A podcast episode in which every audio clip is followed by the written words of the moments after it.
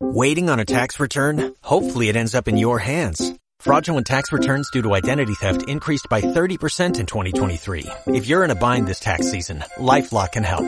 Our U.S.-based restoration specialists are experts dedicated to helping solve your identity theft issues. And all LifeLock plans are backed by the Million Dollar Protection Package. So we'll reimburse you up to the limits of your plan if you lose money due to identity theft. Help protect your information this tax season with LifeLock. Save up to 25% your first year at LifeLock.com slash aware. Value Investing FM, episodio 79.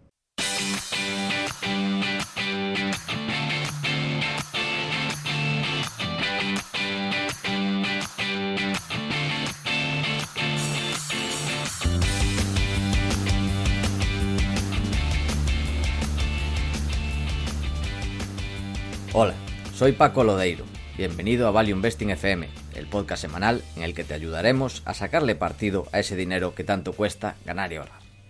¿Cómo? A través del método de inversión más seguro, sensato y rentable, el Value Investing.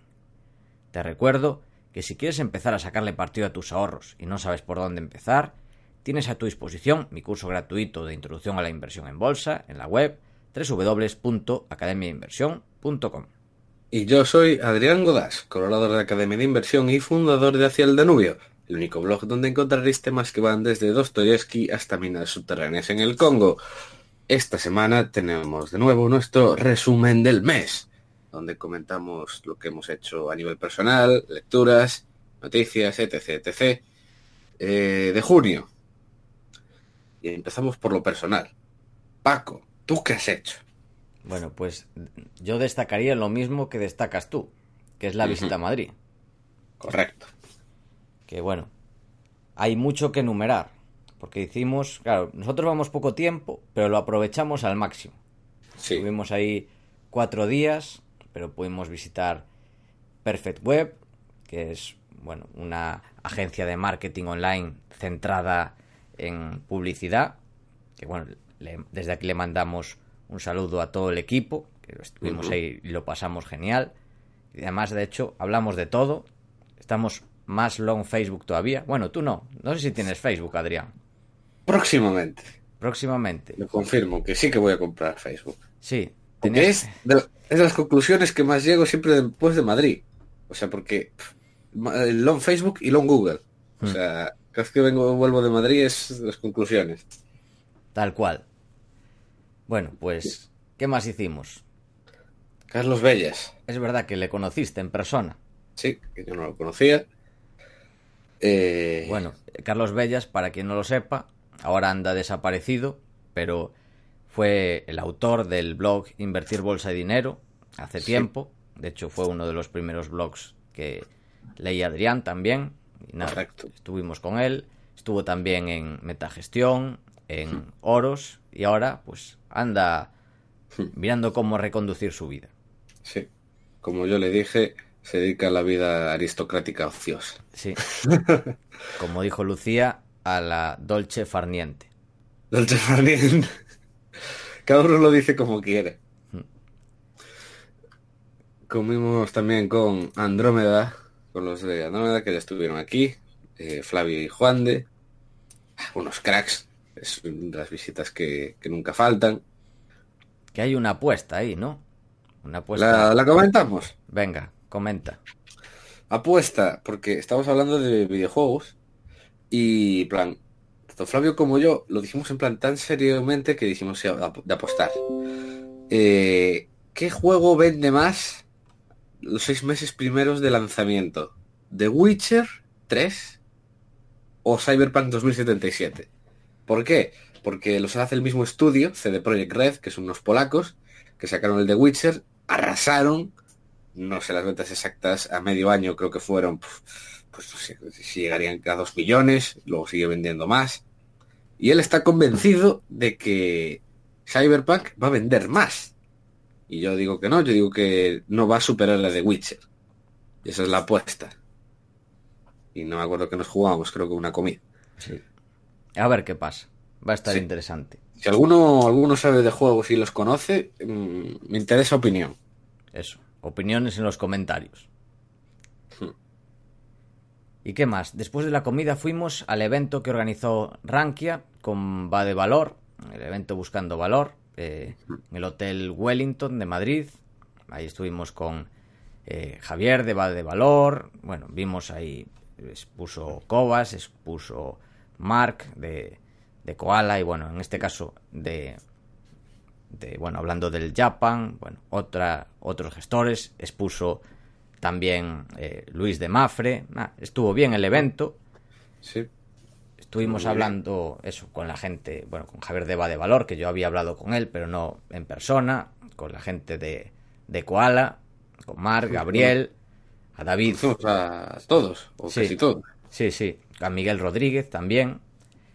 Ah, quiero mandarle un abrazo desde aquí a David Aguirre, que yo tenía un dolor de cabeza brutal y me salvó con un Speedy Fen. Sí. Así que un abrazo desde aquí. Y Comen- bueno, comenta- ¿Comentas por qué tenías el dolor de cabeza? Porque vamos, era porque no- por el momento que fuimos a Madrid, que fuimos claro, en todo, en todo el año, fuimos los mejores días. Claro, cuando la gente escapaba por la ola de calor, nosotros fuimos allí. Sí. Es que además Y era... Paco se estaba muriendo. Sí, tú más o menos lo aguantabas bien, la verdad. Claro, porque estaba flipando. digo, es que porque yo en verano aquí en Orense y Carballiño hay siempre alguna semanita de 40 grados. Pero, pero tú estabas en Coruña lo llevabas muy mal el calor, ¿eh? Sí, sí, la verdad es que sí. Es que además no era el calor, era calor, frío, calor, frío. Y nada, era mortal. Sí. Sí, sí, no, era, era duro. Eh, luego, cenita, en el sitio secreto. Bueno, Bueno, no, en el secreto lo comentamos aquí la otra vez, creo, sí, ¿no? sí, en el Jin Jin de Madrid. Mm. El Deep Value, Deep Value chino. Que estuvimos ahí cenando con Andrei. ¿Quién más? Fuimos el día siguiente a BBVA, que también Sí. es otra de las grandes gestoras que parece que está cambiando de rumbo. Hmm. Se cambiaron el chip, dijeron, vale, va- hay, que, hay que hacer algo bien ahora. Y está al mando Rodrigo Utrera, que por de verdad tenéis que conocerlo, el tío es un fenómeno, más experto en oil and gas en concreto. Y tiene, pf, tiene un equipo bastante interesante, muy joven, eh, muy Sí, joven sí. la- todos. Y bueno, conocimos a alguno como Yosu, Sí, bueno, a Josu ya le conocimos en la quedada del podcast. Sí. ¿cierto? Y nada, pudimos conocer al equipo y nada, muy, muy bien. La verdad es que, bueno, da gusto que empiecen a hacer las cosas bien los grandes bancos, porque, bueno, es que, a ver, es que lo tienen que hacer, si no, acabarían desapareciendo. Así que, Exacto. muy bien por BBVA. Luego conocimos a, a través de Mérito, que ya sabéis que estuvo aquí, y pudimos eh, conocer al increíble Jesús Huerta de Soto, el gran profesor de catedrático de economía. Sí. Eh, y bueno, eh, ¿cómo es? Pues como los veis en los vídeos, tal cual. No lo habría resumido mejor. Sí, tal cual. Y después... Estuvimos- estuvi- luego fuimos a comer con Pablo Martínez, con Alex Funes y con Jaime, que está ahí montando un fondo y un fil. Sí. Eh, con los de Valentum, que visita que no falla, con Luis de Jesús y Y Jan, Jan. Que esperamos tener dentro de poco aquí a Chus. Sí. Mm, No sabemos cuándo, pero él sí que va a ser las próximas, seguramente. Y, y luego ya acabamos el día por todo lo alto. Sí, con la cena de Value School, que bueno, es que estuvimos con tanta gente que va a ser complicado nombrarlos a todos. Bueno, Sí. estaba gente de Oros, de Lyft, de Cobas. Conocimos a Luis Torras, que lo tendremos también por aquí, o esperamos tenerlo por aquí próximamente. A Goyo lo vimos otra vez, le mandamos un abrazo. Pues había, también estuvimos con los chavales de la escuela de verano, de Value School, Sí. que también Value School está haciendo un trabajazo con eso. Mm. Eh, Ah, un momento. Sobre, sobre los chavales de la escuela de verano, Sí, quiero especialmente enviar un saludo a, a un chaval que me comentó una de las ideas más increíbles que he visto, que se trata de una, eh, una empresa de biotecnología israelí que literalmente nunca ha ganado dinero y no se espera que lo vaya a ganar a, más de cinco años, o sea que es de las mayores castañas que, jamás me han contado, o sea que, era un chiste y de verdad estuve con todos los chavales viéndome media hora de la hmm. empresa esa. O sea, valió la pena solo por reírme de la... Es que no me acuerdo ni el nombre, era la típica ah. más que era nano, Nanobotics, o sea, el nombre. Uf, con esas hay miles como esas. Le pones un buen nombre, dices que vas a curar todo y ya está. A perder dinero y a vivir de los accionistas. Ampliar capital y bueno, a vivir. Ah, es que era, buenísimo. Es que al parecer por las reglas contables españolas ya estaría quebrada. Porque en Israel no. o sea, es maravilloso. En fin. Y bueno, no sé. Bueno, a Fabián también estuvimos con él con Vicente de, de Finect, bueno, en fin, ¿con quién más? Ah, con los de Tu dinero nunca duerme. Es verdad, estuvimos con, con llamas. En fin, los que nos estamos dejando, pero perdón desde aquí a los que nos estamos dejando. Bueno, también al de el blog numismático, también muy interesante, hablando de inversión en monedas. En fin, Adrián, seguro que se nos ocurren mil más y, nos estaremos dejando muchos. Que había unas 150 personas, creo, ¿no? 140. fue algo menos, pero vamos, que sí que era por ahí. Y nada, muy interesante. A ver si repiten esto y os animamos a todos a ir. ¿Mm? Creo que quieren organizar otra en Navidad, si no me equivoco, ¿no? ¿Mm? No sé, esperamos que sí, pero bueno, por lo menos una al año tiene que tocar. Sí, sí, una sí. Está muy bien. Sí. Siempre que haya habrá que apuntarse, porque digo, me cundió muchísimo. Sí, sí. Nada, yo a la próxima también, voy seguro. Ya veis eh, que nuestros viajes a Madrid son, son, son intensillos. Y bueno, lo último que hicimos antes de marchar, el sábado por la mañana, la quedada con alumnos, que también estuvo muy bien. Estuvieron ahí Quique, Paco y Alejandro. Muy interesante el proyecto de Alejandro, del screener. Y eso que yo no uso screeners, pero este está... Sí, sí, era muy bueno. Sí, de momento es, un proyecto oculto. De, bueno, no, es, no ha salido a la luz, pero es que, no sé, a mí me gustó mucho cómo está hecho. Es un screener eh. muy, buen, muy bien pensado para el value investing. Ya veremos cómo evoluciona y bueno, lo, Comentaremos por aquí cuando salga, si sale el proyecto, pero está muy bien.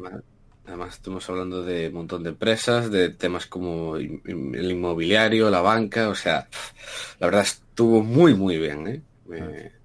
Del tema tecnológico, de la nube también. Sí, correcto.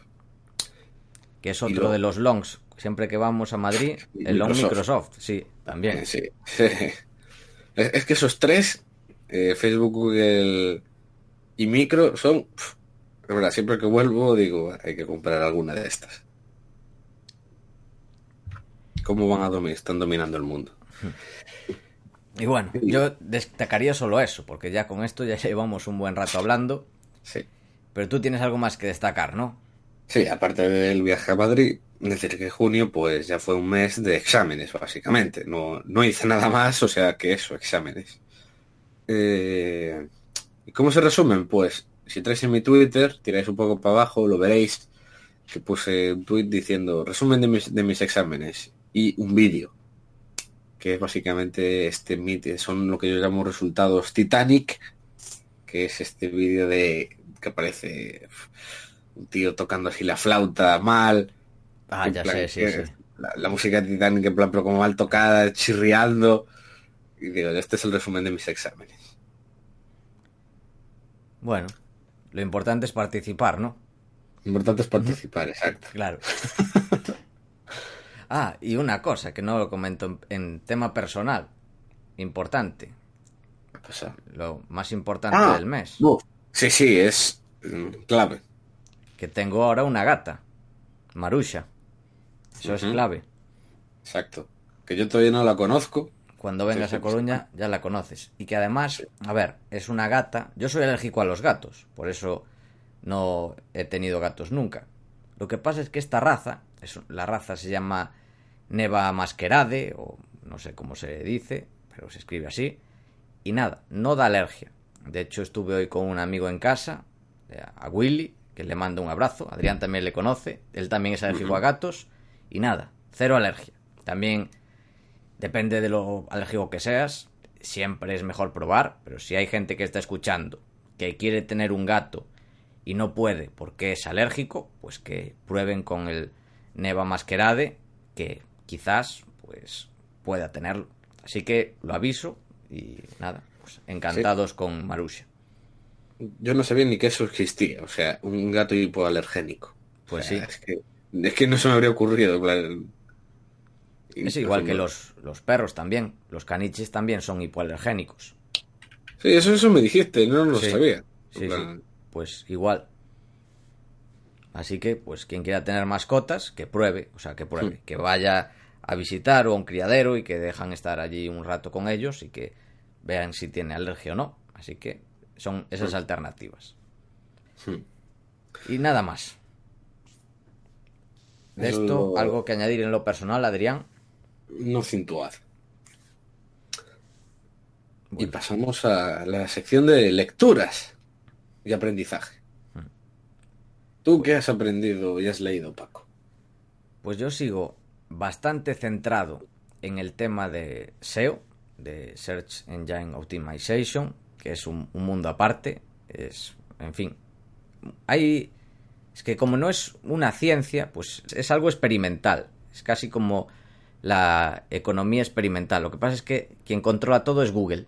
Entonces, tú tienes que hacer las cosas como le gusta a Google. Google da pistas, pero tampoco da muchas pistas para que no hackeen el sistema. Y en fin, es muy interesante todo este tema del, del SEO.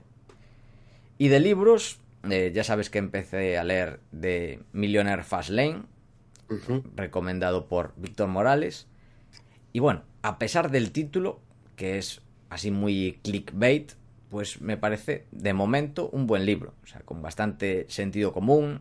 Por el principio está hablando de la mentalidad, de, claro, la gente, mucha gente se empobrece por culpa de la mentalidad de gastar y de querer parecer rico. O sea, se endeuda para comprar, bueno, ya lo sabes perfectamente, para comprar coches caros, para tener una casa muy buena y bueno, eso empieza explicando eso, de, la, de esa mentalidad. Quizás el autor es un poco agresivo, pero mm, critica bastante la inversión en, en fondos, indexarse y hacerse rico poco a poco. Y él lo que enseña, digamos, es hacerse rico rápido. Hmm. ¿Cuál es la. cómo hacerlo? Pues a través del emprendimiento. También es la forma más arriesgada, por supuesto. Pero bueno, es interesante. Las reflexiones eh, son interesantes no me parece un mal libro. Todavía no lo he terminado, pero por el momento eh, me gusta bastante. Hmm. Y además, eh, preparando con Lucas el curso de análisis de la deuda para Academia de Inversión, con Lucas López Moroño, pues me leí partes, no los leí enteros, pero partes del libro Financial Shenanigans y Financial Statement Analysis. Financial Statement Analysis es más aburrido, o sea, es el libro que recomienda Howard Marks, así que ya puedes imaginar cómo será de aburrido. O sea, es, típico es el típico libro que recomendaría Howard Marks. Y nada, Financial Shenanigans me gusta bastante más. Es más interesante, la forma de, con la que está escrito, me gusta mucho más, la verdad. Pero bueno, los dos son recomendables. ¿Y tú, Adrián, qué? ¿Qué estás mm. aprendiendo? Mucho, muchas cosas. Y además me, espera, me sigue esperando un verano bueno. ¿Por qué? Porque la gente cuando llega la época, termina las clases y es la época de exámenes, pues se pone a estudiar y tiene menos tiempo. A mí me pasa lo contrario. Como no tengo que perder el tiempo en clase, ya directamente aprovecho y leo más. Y de hecho yo creo que este ha sido mi de los meses récord en lectura. Hmm. Bien. Eh, voy a decir así y un momento rápido porque si no, Dios mío. He terminado La mente de los justos de Jonathan Haidt, libro sobre psicología, moral, filosofía. Está súper bien, analiza todo el origen de la moral, la intuición, el papel de las emociones, la religión, eh, con nuestro parecido con los, a nivel de razonamiento de los monos y de las abejas. O sea, es, Está muy, muy bien. Muy recomendado. además está muy, es largo, pero está muy bien escrito y muy bien llevado a pesar de los temas que trata, que se pueden hacer mm, muy abstractos, pero está muy, muy bien. Muy bien escrito y muy bien traducido, la verdad. Eh, el jugador de Dostoyevsky. Eh, acabé los exámenes, eh, o sea, acabé las clases y, me apetecía algo... O sea, bueno, no, ya acabé, acabé las clases antes, pero bueno.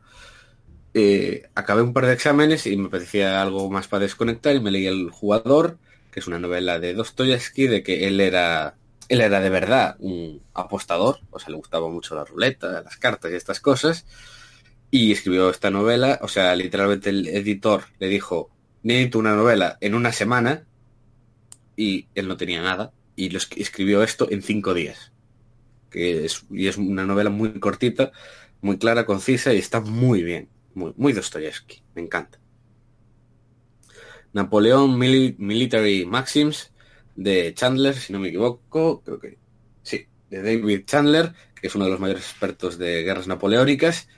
Este libro es eh, complicado, ¿de acuerdo? Es puro estrategia militar, de ideas de pasar las notas de Napoleón, de bueno, de formación de ejércitos, de avance y tal. Y este sí que si no tienes una cultura histórica y militar ya media, avanzada, no entiendes nada. O sea, pero, o sea, porque este ya da, ya da los nombres de las batallas, ya dando por entendido que sabes todo lo que es. Y, el resultado de las batallas. O sea, de.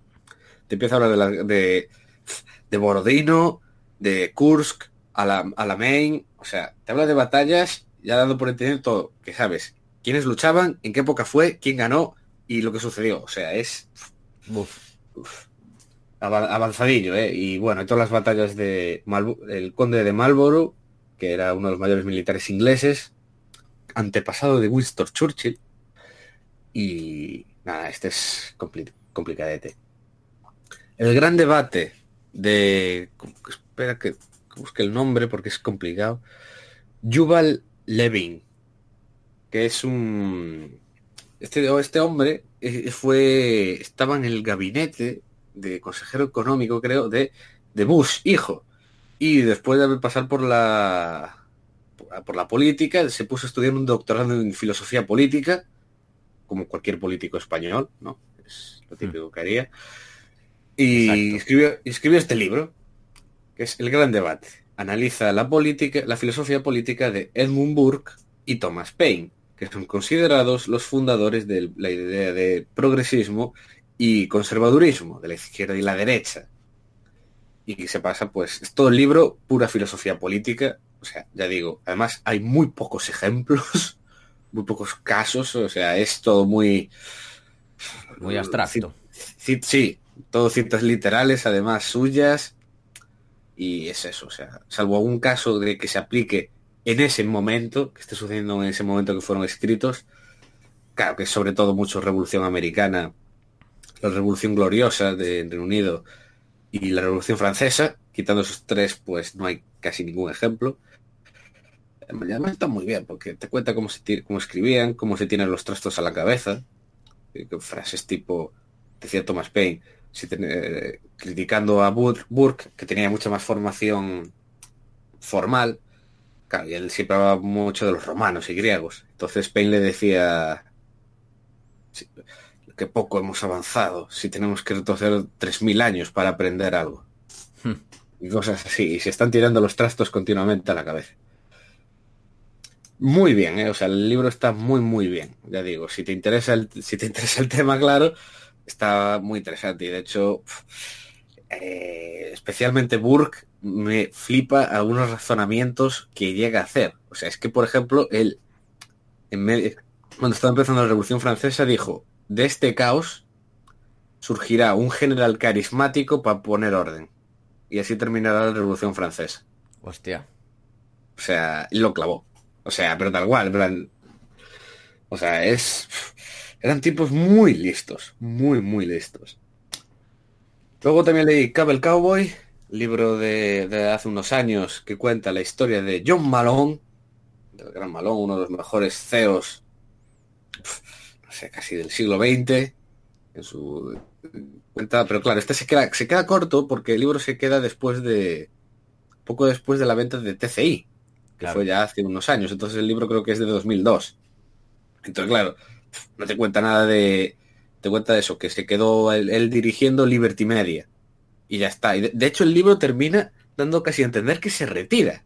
Claro. O sea, pero claro, luego volvió, pues el tío, pues, pues es un, como, como decía Delio, addict to the game. O Exacto. sea, y volvió. ¿Y cuántas empresas tiene ahora? Hay que recomendar el vídeo que hicieron los de Andrómeda. sí. Comenta... Bueno, habla de la inversión en, que hicieron en Liberty, pero bueno, también habla un poco también de Malón y todo esto. Muy interesante. Y muy currado también el vídeo. Sí. Y yo digo, el libro, si te interesa el sector y la vida de Malón, pues está muy bien. Que básicamente la conclusión que te dice es que, que era, un, que era un genio y ya está. O sea, que además lo era, en plan de que a nivel eh, el estudio de ingeniería eléctrica o algo, una, algo así, que el tío tenía un coquito de la hostia. Además su padre era súper duro, era al parecer calvinista y le inculcó una ética súper dura de si llegas con nueve sobresalientes y un notable, él te va a preguntar por el notable. O sea, es bastante eh, increíble. Sobre todo es eso, la persona. Lo que es la historia de la empresa, pues es más a lo crecer imparablemente y luchar con reguladores y alguna pelea como Rupert Murdoch, que se mete por ahí. Luego también leí, me apetecía algo, otra novela, Las penas del joven Werder, de Goethe, una de las obras con, las que dice que casi empezó el romanticismo, como género, como momento literario. Es decir, que a mí no me ha gustado, lo siento mucho por Goethe, que es conocido el como el, el Shakespeare alemán, pero es que no me moló nada porque es va en contra de cómo soy yo, porque básicamente son 120 páginas de un niño, de un niñato quejándose de que de, de su amor, de que su vida es una mierda, de que este es no sé qué y este es no sé cuánto. Y tú que no me amas, ay, que, que no puedo vivir. O sea, es una forma que, de ser que yo detesto. Entonces el libro me ponía nervioso. No lo daba soportado. O sea, era un ofendidito del siglo XIX. A ver, ofendidito, no. No, en ofendidito plan- no, claro. Era triste, un tristón. Sí, de, ay, qué, qué triste estoy, que, que tú no me quieres, que no puedo estar sin ti, ay, ay. Y, uf, horror, no, no me convenció. Y por último, leí un libro que me regaló un tal señor Lodeiro, Hmm. señor, un hombre que tiene dólares, que es How to be Rich. Así, ¿cómo ser rico? Ya, directamente del gran Paul Getty. Una Que persona que tenía, ese sí que tenía dólares. Sí, ese sí que tenía dólares y de hecho pone en la portada ya From the Legend himself. Ya, Exacto. eh, él mismo. y empieza el libro diciendo, por fin un libro que escribe un millonario que primero se hace millonario y luego escribe el libro. Claro. Que era, O sea, llegó a ser el hombre más rico de Estados Unidos. Correcto, en los años 60, que es cuando está escrito el libro. Y de hecho es, yo lo, yo lo considero el Rockefeller del siglo XX, de hecho. El tío Sí, empezó, sí. pues eso. De hecho, en el primer capítulo te cuenta su vida un poco, de cómo empezó en el negocio del petróleo y tal, cómo se lo tuvo que ganar, y luego pues se centra mucho eso, en decir, aquí no hay atajos, aquí es trabajar duro, tener ideas, no quejarte. Subí a Twitter una, una parte pareció increíble que comentaba excusas que me pone la gente para no emprender. Y ves que son casi las mismas que la gente dice hoy en día. O sea, es increíble. Y está escrito en los 60. Y es posible que muchos sepan o les suene Jean-Paul Getty los que han, ya han jugado al Civilization 5 por la frase Ah, Los sí. pobres de espíritu heredarán la tierra, pero no sus derechos mineros. Frasaza. Esa es su frase. No lo dice en el libro, ¿eh? Que es una pena, pero... Eso es cuando investigas la tecnología de minería en el Civilization 5. Te aparece eso, la frase de Getty. Tal cual. Pues eso, y Getty, pues un fenómeno, o sea, ya digo, o sea, el libro me ha, me ha gustado mucho, me ha gustado muchísimo, y cuando habla de eso también, además de invertir en bolsa, también te dice, ah, no de, de especulando, haciendo el idiota, mm, que dice que es una, tal cual una frase de Buffett esta de el dinero pasa de los impacientes a pacientes o algo así, o sea, habla de invertir en inmobiliario, en arte, que a él le encanta, o sea, era él era muy conocido por eso, porque era bastante, un pelín extravagante eso, en grandes casas llenas de obras de arte famosas. Y dice que es como el the finest art, el arte así como más fino y elegante.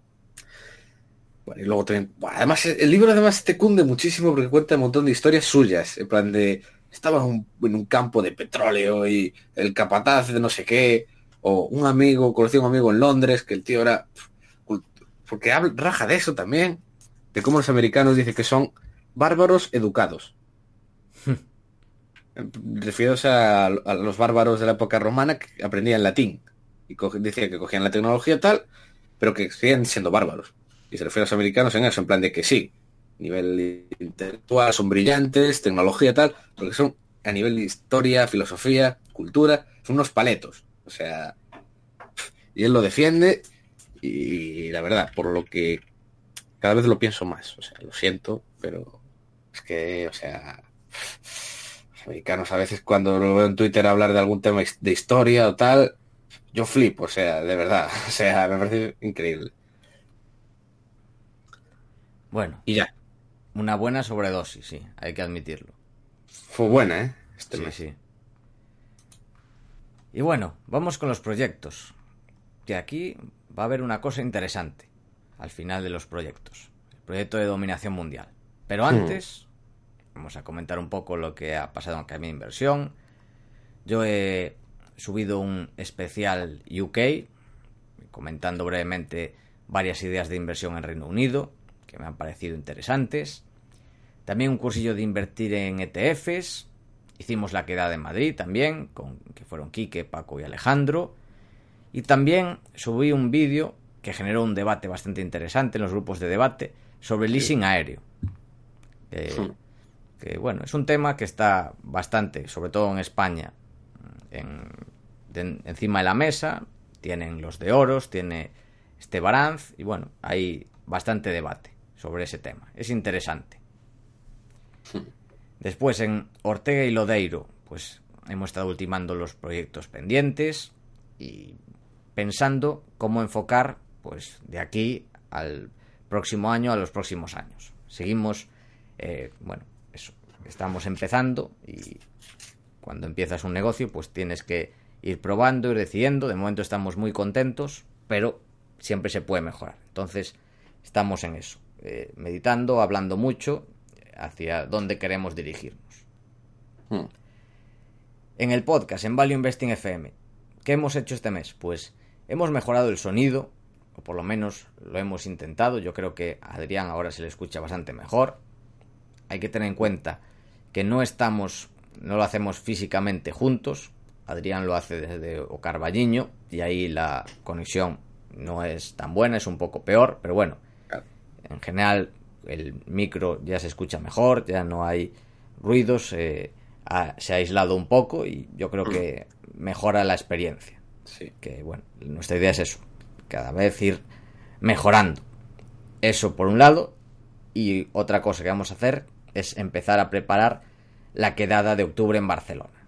Así que ya os iremos informando, será a mediados de octubre, todavía no tenemos fecha, pero queremos anunciarla cuanto sí. antes por si hay gente que no está en Barcelona, pero que bueno, puede le apetece ir, pues pueda sí. prepararlo con tiempo. Sí. Que eso Será sobre, si no me equivoco, por decir un número, creo que era sobre el 20, ¿no? O sea, más o menos en esa época. Sí, o sea, por ahí. De, sobre la tercera semana de octubre. Sí. Por, esa, por ahí será. Sí, por ahí será, exactamente. Y bueno, el día lo, lo, comentaremos lo antes posible para eso, porque cuando organizamos la en Madrid, pues algunos nos avisasteis de que si hubiésemos avisado un poco antes, podrían cogerlo o, hmm. o pedir libre en el trabajo o, bueno, organizarse mejor. Así que uh. intentaremos dejarlo listo esto cuanto antes. Hmm. con relación a, a las audiencias, bueno, pues más o menos seguimos sobre los seis mil y pico. Subió un poco la media gracias al programa de Mérito, que lo queríais, teníais ganas de escucharle, y bueno, ha triunfado, unas 8.500, eh, unos 8.500 oyentes, mejor dicho. Y bueno, esperamos traerle dentro de poco para una segunda parte porque quedaron bastantes temas en el tintero. Sí. Y de hecho, en el podcast de Mérito seguramente se convierta en uno de los más escuchados dentro Sí. de un par de meses, seguramente. Sí, porque acaba de salir y ya tienes 8.500, así que yo creo que sí. Hmm. Y bueno, después este repaso, sí, vamos a, a lo importante. Vamos a desvelar el proyecto Dominación Mundial. Adrián, te cedo el micrófono. Hay que presentar con los tambores y anunciar Godash Academy. ¿Qué es Godas. Academy, Adrián? Cuenta. Es Godash Academy. Es una comunidad de aprendizaje. Un lugar pensado para personas con ganas de aprender y debatir, pero poco tiempo. Será de inicio, está pensado sobre todo centrado para libros. Será donde colgaré una especie de como de análisis, resúmenes, comentarios, información añadida, con ejemplos. Por ejemplo, estará algún en un tiempo el gran debate, pues, este mismo que comentaba eh, hoy, que claro, no, no tiene ejemplos, pues en el, en el anali- en el comentario pongo algunos, porque no sea tan árido. Y todo esto será, pues, eso, está pensado para un vídeo de una entre 20, 40 minutos cada semana. No, no va a ser a rajatabla cada semana. De las 52 semanas que tiene un año, pues habrá 45. No llegará a todas, pero casi.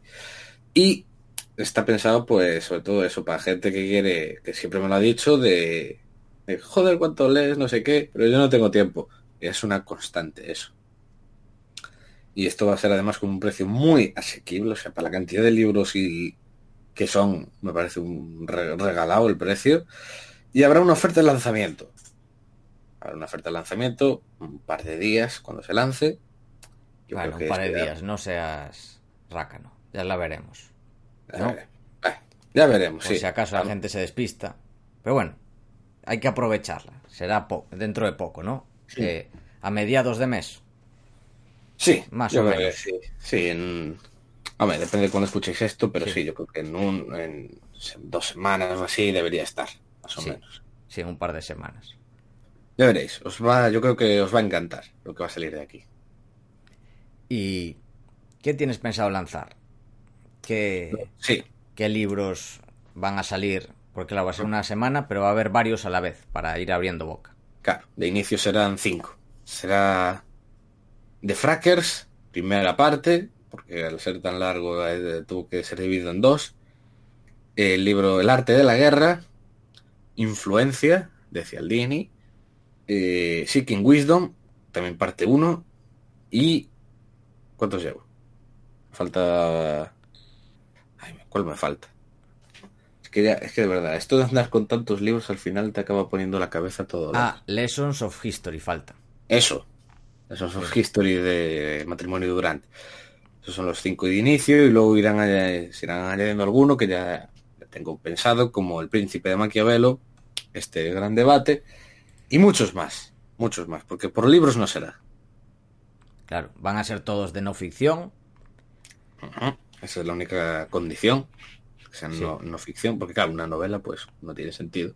Puede haber también no libros, puede haber temas en el futuro. Bueno, en principio van a ser libros, pero Sí. bueno. Aprendizaje en general. Puedes Hmm. hablar, por ejemplo, de estoicismo, ¿no? Hmm. Sin- sin Sí, eh, eso concreto, a- ¿no? más a medio plazo y largo Sí. plazo. Ver Sí. cómo evoluciona todo. Sí, Pero también escuchando inicio- feedback de la comunidad. Exacto. Va a haber un grupo de una comunidad para hablar y, y debatir estos temas, que no es solo, bueno, no va a ser solo unidireccional, no me salía la palabra, sino que lo ideal es que eso, haya una comunidad, va a haber quedadas, ¿no, Adrián? Cuando vayamos a algún lado, hacer quedadas de la comunidad, de Godas Sí. Academy. macro quedadas va a acabar va- vamos a tener que acabar haciendo Y nada, pues no sé, y lo que vaya surgiendo. Nada, el proyecto está muy, muy bien, interesantísimo y a un precio de risa. O sea, es un lo que se dice un no-brainer. No brainer, exacto. Y puedo decir que me, me han prestado una gran ayuda en este proyecto, una agencia de marketing mm, bastante buena, donde está el, Mm. el señor Lodeiro Sí. y, y Lucía. Y la verdad, les quiero desde, dar desde aquí, Paco porque está aquí, pero Lucía también que nos escuchará, eh, daros las gracias porque por la gran ayuda que me habéis dado con este proyecto. Nada, es que es el tipo de proyectos que nos encanta. En plan, es que tiene sentido 100%. Y es un de estos proyectos redondos. Tiene sentido, hay una necesidad, hay una comunidad, es además eh, hay ese apalancamiento operativo porque tú, bueno, eso, tú ya los lees. O sea, no para ti es no es un esfuerzo y para la gente que escucha, pues eso, mucha gente te escribe que le gustaría aprender todo esto, pero no tiene tiempo, pues por un precio muy bajo, pues va a poder aprender un montón de cosas. Así que, bueno, es de estos proyectos redondos.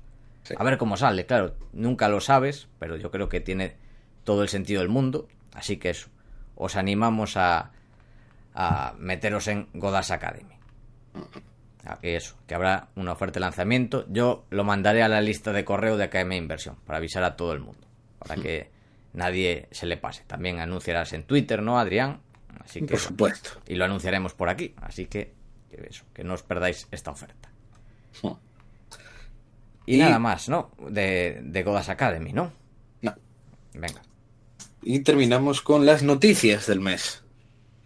Y en este caso empezamos con las noticias del del inframundo, a las que hemos llamado las infranoticias. El mundo de las materias primas. Y vamos allá, porque ha, ha habido mucha actividad, no sé por qué este mes ha habido, ha pasado de todo. Y empezó el mes calentito, ha pasado lo que se llama en el mundo petrolero, el agua del Golfo está caliente, de, de que is warmer, cuando hay, pues eso, tensiones en el Golfo.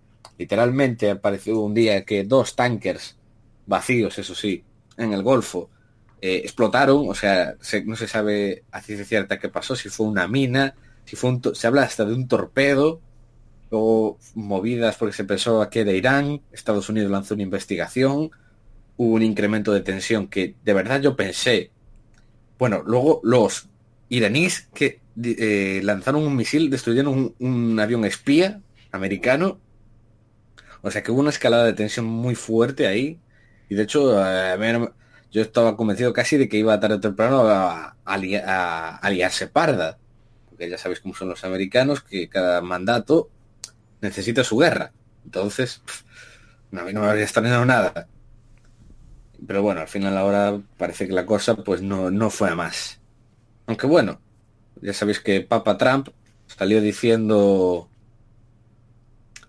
literalmente que había ordenado un ataque de misiles a Irán, pero y soltó en Twitter que lo había cancelado 10 minutos antes.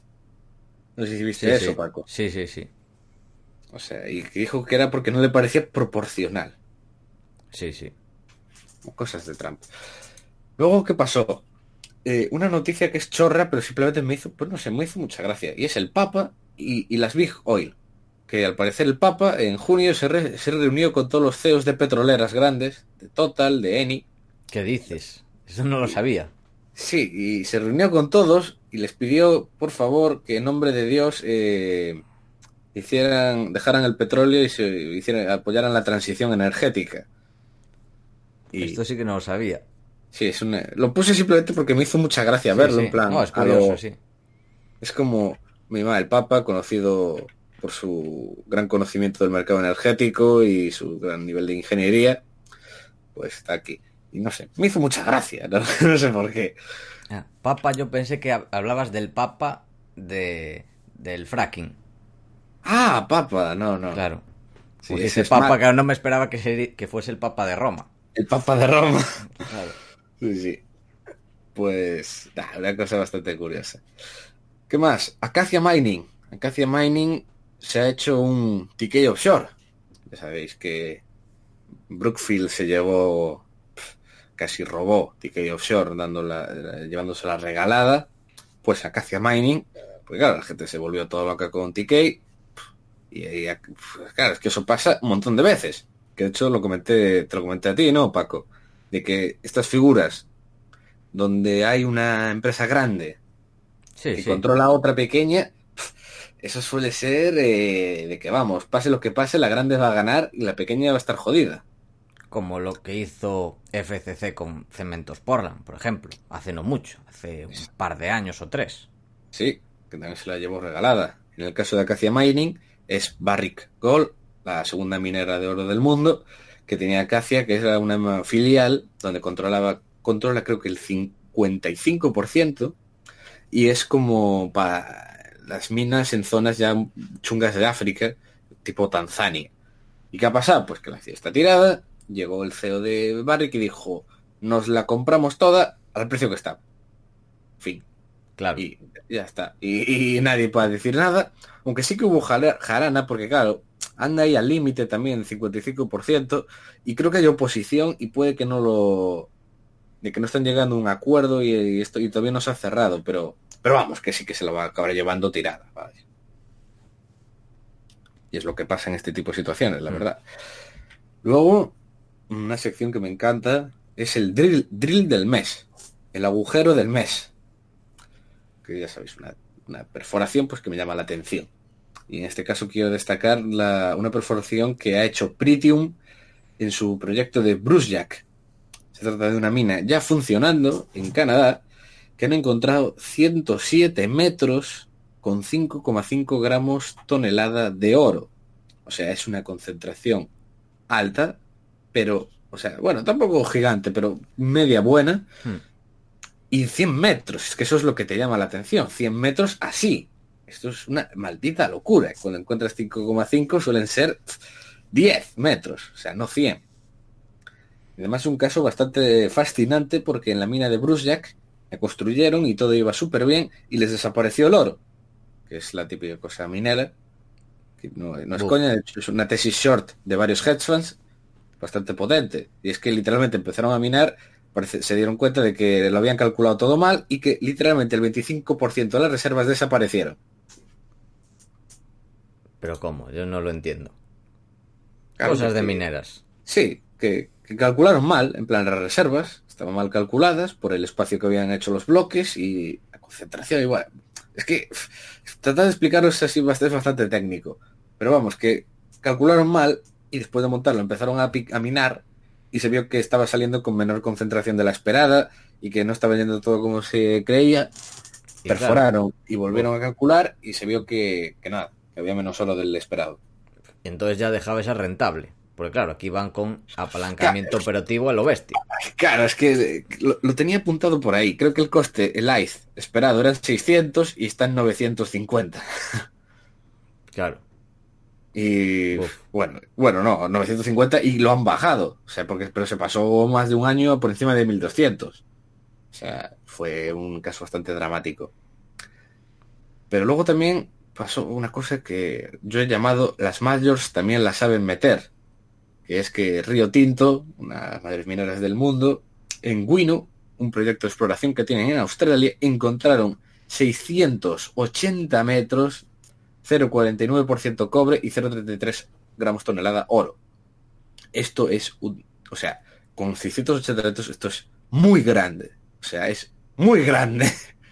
Y de hecho Río Tinto ya está comentando diciendo de que, claro, que una grande así se ponga a explorar es por algo. Y ahora ya saben que es algo grande y la pregunta es eh, si es nivel, o sea, escala Río Tinto, de que en ese caso lo montan ellos y que si no, pues que lo plantean vender. Pero vamos, que es, me llama mucho la atención eso, que una, una grande, pues eso, te diera resultados de una exploración y que fueran así de buenos.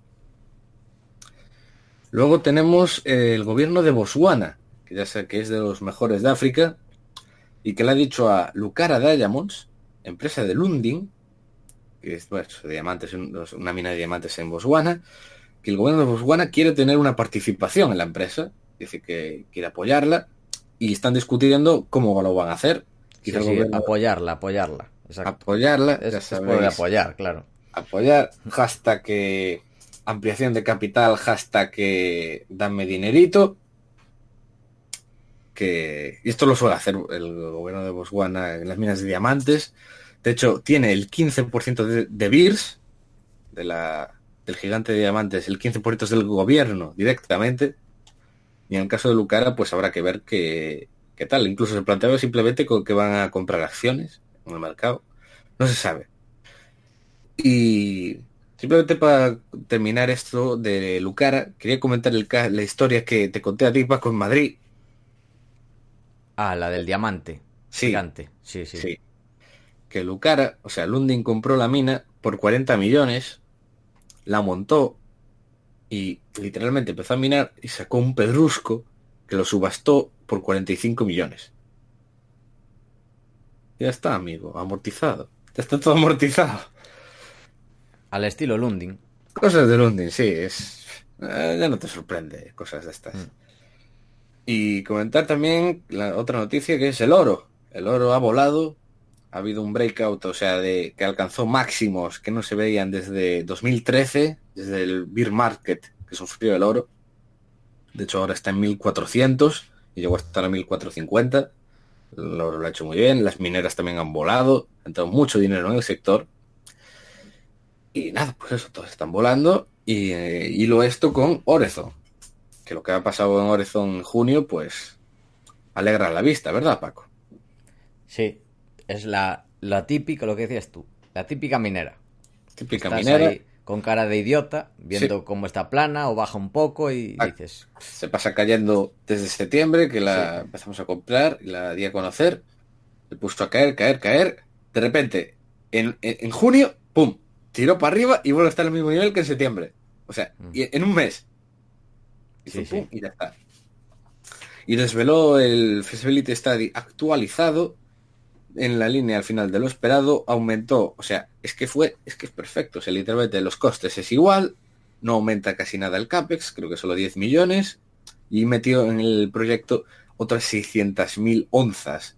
Entonces, el NPV del proyecto ha aumentado un 60%, mientras tienen todavía 25 millones en caja. Y, debería, y se espera que en los próximos meses pues se vea lo que van a hacer. O levantan la pasta y se ponen a construir o la venden. Y eh, si me vais a preguntar, ya os lo digo yo. Horizon vale el doble mínimo. A mí vale el doble. Ya. Vale 1,2 mínimo. Donde, ahora mismo. Que sé que me lo vais a preguntar. Y luego para ir terminando comentar La Rosa. La Rosa is back. La Rosa ha vuelto. Se ha anunciado que Rock Rose Energy eh, va a publicar ya documentación este mes y que a finales de mes debería ya estar volviendo a cotizar. Ha dado la sorpresa. Yo, yo creo que todos no contábamos con ella hasta septiembre, por lo menos. Y pues, pues muy bien. Me encanta que trabajen en verano. ¿Qué te parece, Paco? ¿Vas a comprar más? a ver, a ver qué pasa, porque ya tengo bastante. Entonces, Nunca por, se tiene suficientes rosas. por el tema de diversificación, no sé. A ver cómo, cómo abre. Hmm. No lo descarto. No lo descarto al 100%, pero bueno. A ver. Hmm. A ver, a ver qué pasa. Como debe ser. Lo bueno es que ya tengo. Así que, Exacto. claro. Y nada, última noticia, simplemente comentar Sunfire Resources, una mid-tier australiana de cobre que compró Mod Resources. Es un caso que a mí me llamó mucho la atención porque era una... O sea, yo, es que esto sí que sería largo de explicar, pero de hecho yo estuve hablando con varios canadienses de que me parecía de los objetivos de M&A, o sea, de que la compraran más claros que he visto en 2019, o sea, de los que he encontrado, o sea, me parecía obvio que le iban a comprar. Y de hecho Sa- Sunfire ya hizo una oferta en enero, pero la rechazaron y ahora pues volvió a ofrecer otra. Y me parecía clarísimo, o sea, pero el problema que, no la llegué a comprar es que me parecía que si no la compraban, la empresa se iba a tomar por culo, o sea, por el nivel de... porque tiene tantos kilómetros para explorar y de capitalización era tan pequeña que literalmente te, te diluía a muerte. O sea, pero te diluía a muerte y los depósitos eh, de cobre... O sea, porque Mod tiene cobre en, en Botswana. Y nada, tenía todo el proyecto, se puede buscarlo de que era demasiado grande para ellos. Y Mod solo capitalizaba 50 millones. Entonces, me parecía que o te la compraban y te la iban a comprar eh, robada, o sea, porque de hecho Sunfire solo ofreció un más 33%, que me parece poquísimo, o sea, porque mod vale bastante más, pero claro, es que no tienes alternativa. Es un caso, ya digo, bastante curioso por eso, porque te la van a comprar, vas a ganar, pero si no, quedas muy jodido. Al final le ha salido bien. Y de hecho, mm, de las mayores posiciones de, un chaval canadiense con el que me llevo bastante. Entonces le salió bien la jugada. Sí, es que, bueno, tampoco sé a qué precio entró, ¿eh? Es que tú mira el gráfico, tiene el problema de que salvo que hayas entrado en diciembre, enero o estos últimos dos meses, estás palmando pasta. De mm. hecho, no entiendo ni siquiera cómo la venden porque uno de los mayores accionistas era un fondo de pensiones australiano y pierde un 40%. O sea, el precio que entró.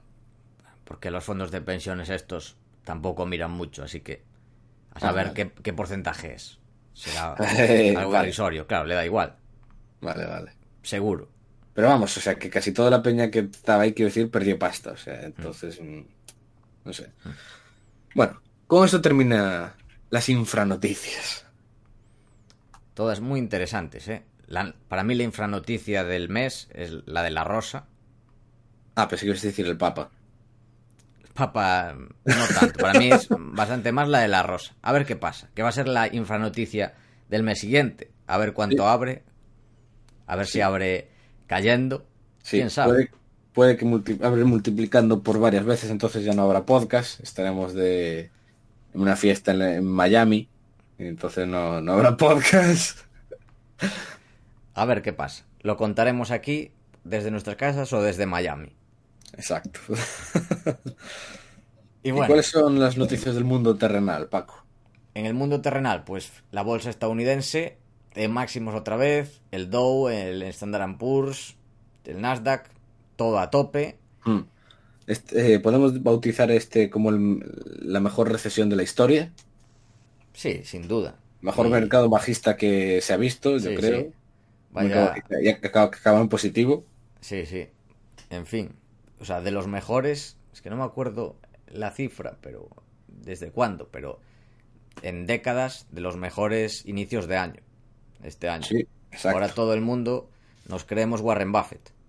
Hmm. O sea, este año, pues, en fin, la mayoría de, de inversores, pues eso, estamos teniendo rentabilidades extremas por eso, porque el año pues está siendo extremadamente bueno. Aquí es cuando hay que andar con más cuidado. Sobre todo en renta fija. Que en renta fija, porque bueno, las valoraciones en máximos, eh, bueno, algunas se pueden discutir, otras no. Pero en renta fija, lo que me comentaste. Es, todo. es todo una locura. O sea, en renta fija es todo una locura. Hmm. Bono austríaco a 100 años. Yield del 1,2%. O sea, a 100 años. A 100 años. Bono suizo a 30 años. Yield negativa. Que esto lo vimos por, dejar el dinero muerto 30 años. Sí, sí, que este lo vimos con, con emérito. Bono griego a 10 años, con yield menor al bono a 10 años en Estados Unidos.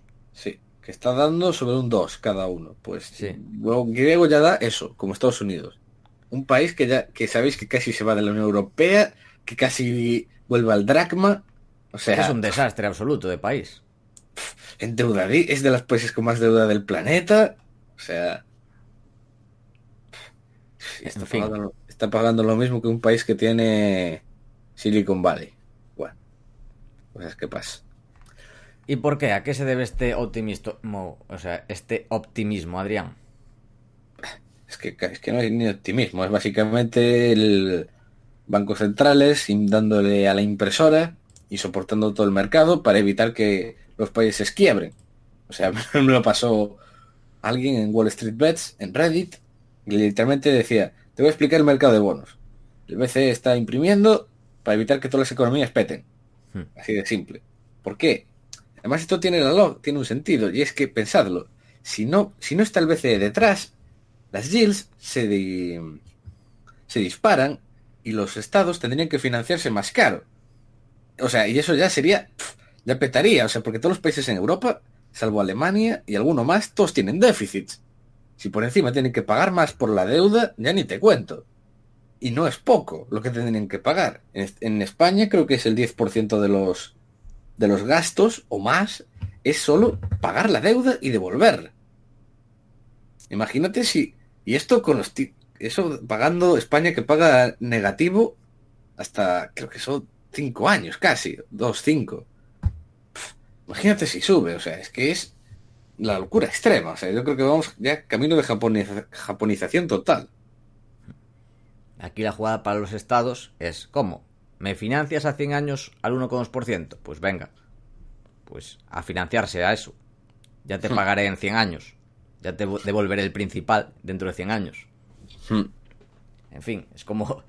Bueno, en fin, es tan absurdo que no... Ya no sé ni... Ni qué decir. Sí.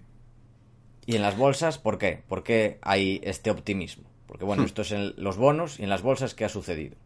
Pues últimamente se ha comentado tanto por ambas partes, tanto China como Estados Unidos, eh, sobre las trade wars y las negociaciones comerciales. Ya han afirmado públicamente de que están casi terminadas, están al 90-95%, ya está casi todo finiquitado. Y eso, pues bueno, transmite confianza, aunque bueno, no se sabe lo que va a pasar. Estamos a un tweet de la debacle o del subidón. Sí, básicamente. De hecho, no sé si viste hasta la hija Ivanka Trump celebrando que el, mercado hacía máximos. No, eso sí que no lo vi. Pues puso un tuit eso, celebrando eso, el Standard Poor's en máximos. Que por cierto, fue la reunión del G20. Es verdad, estaba por ahí de acoplada. Estaba, no se sabe cómo, apareció, estaba su hija, que era la primera vez que va, pues eso, ahí entre lo que suelen ir, pues, los presidentes y eh, muchas veces sus, sus parejas, pues parece su hija. Y de hecho, el G20 dio momentazos, o sea, tú has visto los vídeos, ¿no? Porque hubo momentazos muy buenos. El de Pedro Sánchez y el de Ivanka ahí intentando meterse por el medio en la conversación. Pedro Sánchez, que Trump le dice dónde sentar, eh, le, va a hablar y dice dónde sentarse y se sienta así todo. Hmm. Eh, Trudeau, el de Canadá, estaba ahí solito, sentado, que no, no nadie le hacía caso, el chino pasaba, intentó hablar a Bolsonaro y Bolsonaro le, torció la cara, o sea, me da una pena. y luego lo que no lo vi. pues ese, tienes que buscarlo, eh. buscas ya Trudeau G20 y te sale.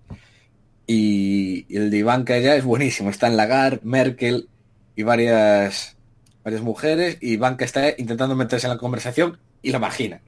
es brutal. O sea, los vídeos que hubo del G20 me parecen, no sé, o sea, pero memes absolutos. Sí, de patio de colegio. De sí, sí, pero, un instituto. Pero totalmente, o sea, es... Bueno, bueno, y las parejas dando de, comer a los peces. Estaba el marido de May, por ejemplo, estaban todos ahí dando de comer. Oh, ha habido momentos bastante graciosos. Bueno, yo a tanto no llegué a ver. Bueno, estás muy metido en el G20. Porque yo es que me veo todo lo... Yo sigo todos los eh, tuiteros americanos de coña, tipo Ramp Capital. Ah, eh, se pasan todo el puñetero día tuiteando estas cosas.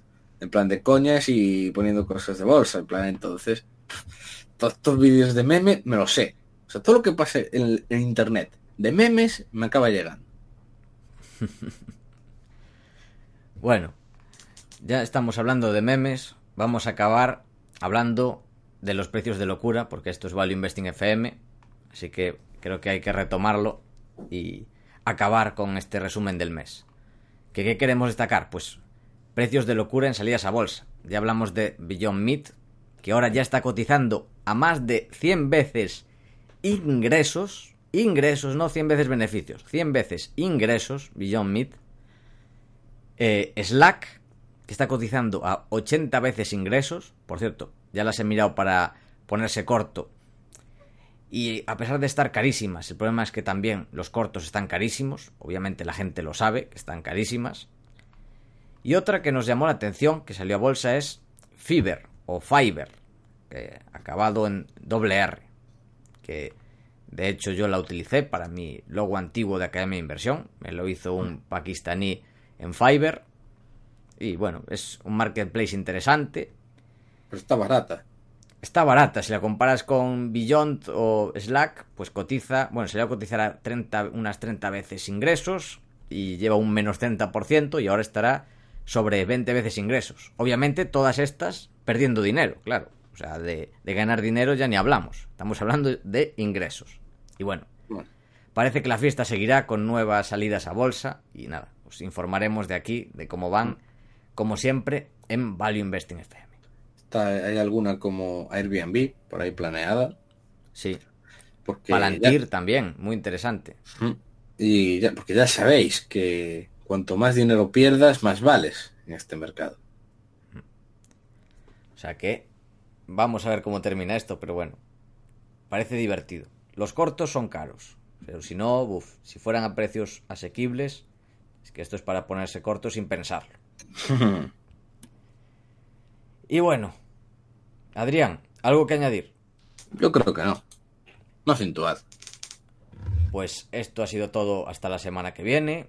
Esperamos que te haya gustado el programa, que nos hayas escuchado mejor. Creo que ahora se escucha mejor Adrián. Esperemos seguir mejorando.